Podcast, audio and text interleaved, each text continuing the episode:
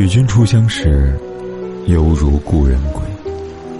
你好，我是凯森，这里是诗词之美，每晚为你读诗。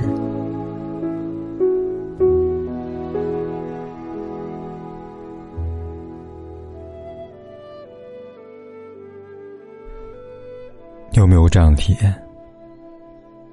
你有没有过这样的体验？可能只是一件很小的事情，突然的，你也感到绝望，好像再也提不起精神去做任何事情。好一阵子，你觉得自己这一辈子就这样了，还不清的房贷，做不完的工作，写不完的作业，永远爱不到的人，短时间的沉郁，消磨你对生活的激情，总会不由自主的想着算了，就这样吧。这就是所谓的人生低谷。很多人把这称作是时代的忧郁，其实不然。不管生活在什么年代，都会经历这样的事情。远观古代，那个时候的年轻人也是充满焦虑和迷茫的。那么，古代诗人们是如何度过低谷的呢？他们都写在了诗里。《行路难》三首，其一。唐李白，金樽清酒斗十千，玉盘珍羞值万钱。停杯投箸不能食，拔剑四顾心茫然。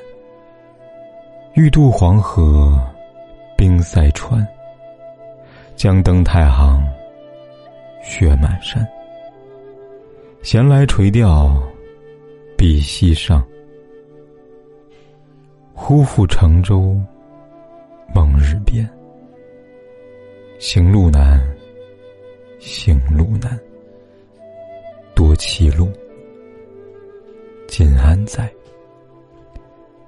长风破浪会有时，直挂云帆济沧海。公元七四二年。名满天下的李白，奉诏入京，连唐玄宗都对他礼遇有加。那个时候的他，春风得意，花坛锦簇，尽黄金。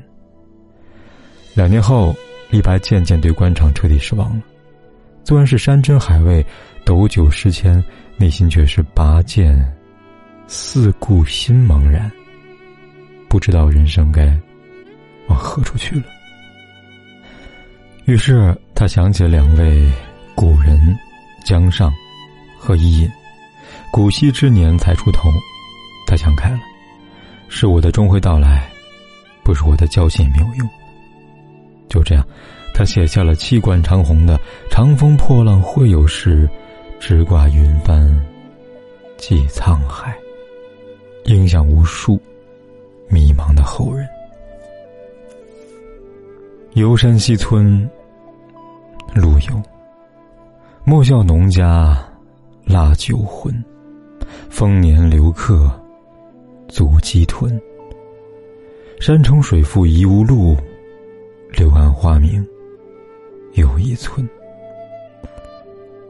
箫鼓追随春社近，衣冠简朴古风存。从今若许闲乘月，拄拐无时夜叩门。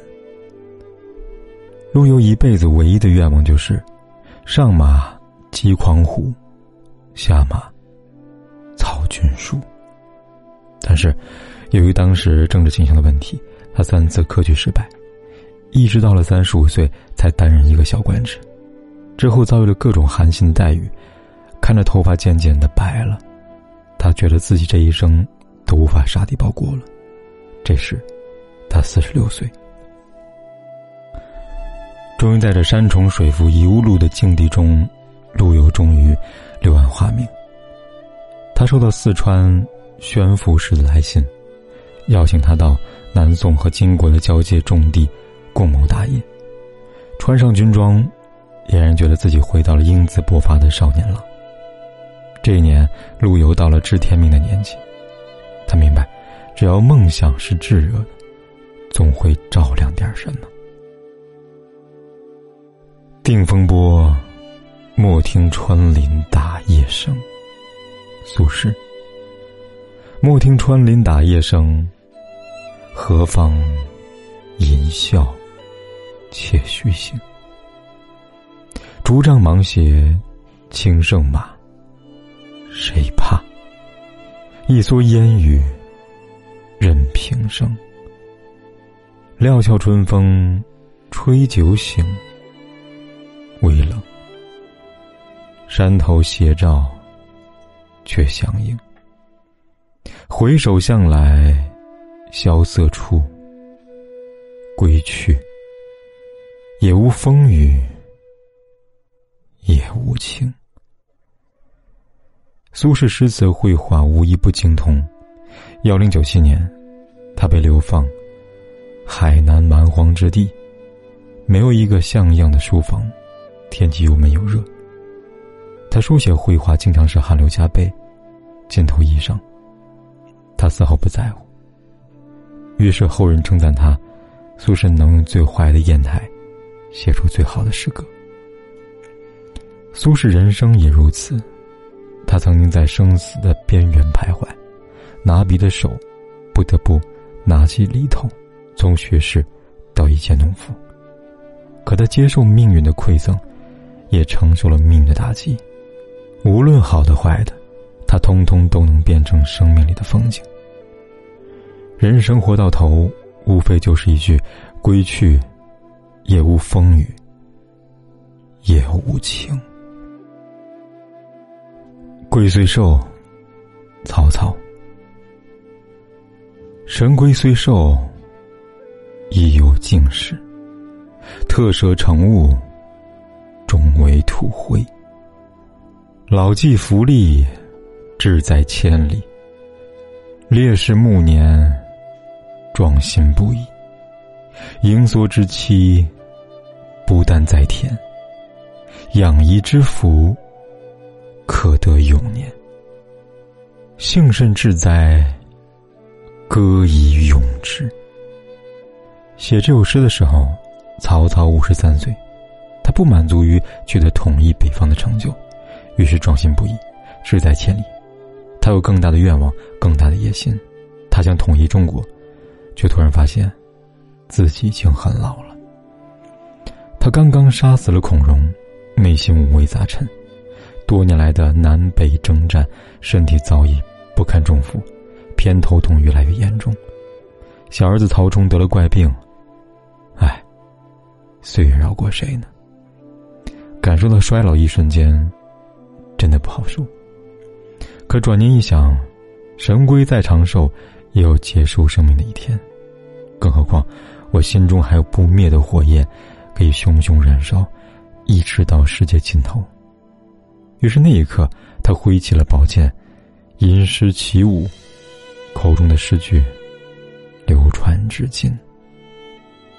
这一年，有他的雄心壮志。也有他的伤心和屈辱，人生总是起起落落，悲喜交加。曹操这样的枭雄也不例外。李嘉诚说：“人生自有其沉浮，每个人都应该学会忍受生活当中属于自己的那一份悲伤。只有这样，你才能体会到什么叫做成功。的确，人生不如意十之八九，成功与失败，幸福与苦难。”总是相伴相随。当你遇到困难的时候，当你陷入低谷的时候，千万不要意志消沉，自甘沉沦，那样只能让结果越来越糟。有一首诗这样写道：“一只船孤独的航行在海上，它既不寻求幸福，也不逃避幸福，它只是向前航行。底下是沉静碧蓝大海，而头顶是金色的太阳。”这画面想来是不是觉得很幸福呢？是啊，人生的圆满，从来都是简简单单。低谷是迷宫，不停往前走，总有一条路会走通的。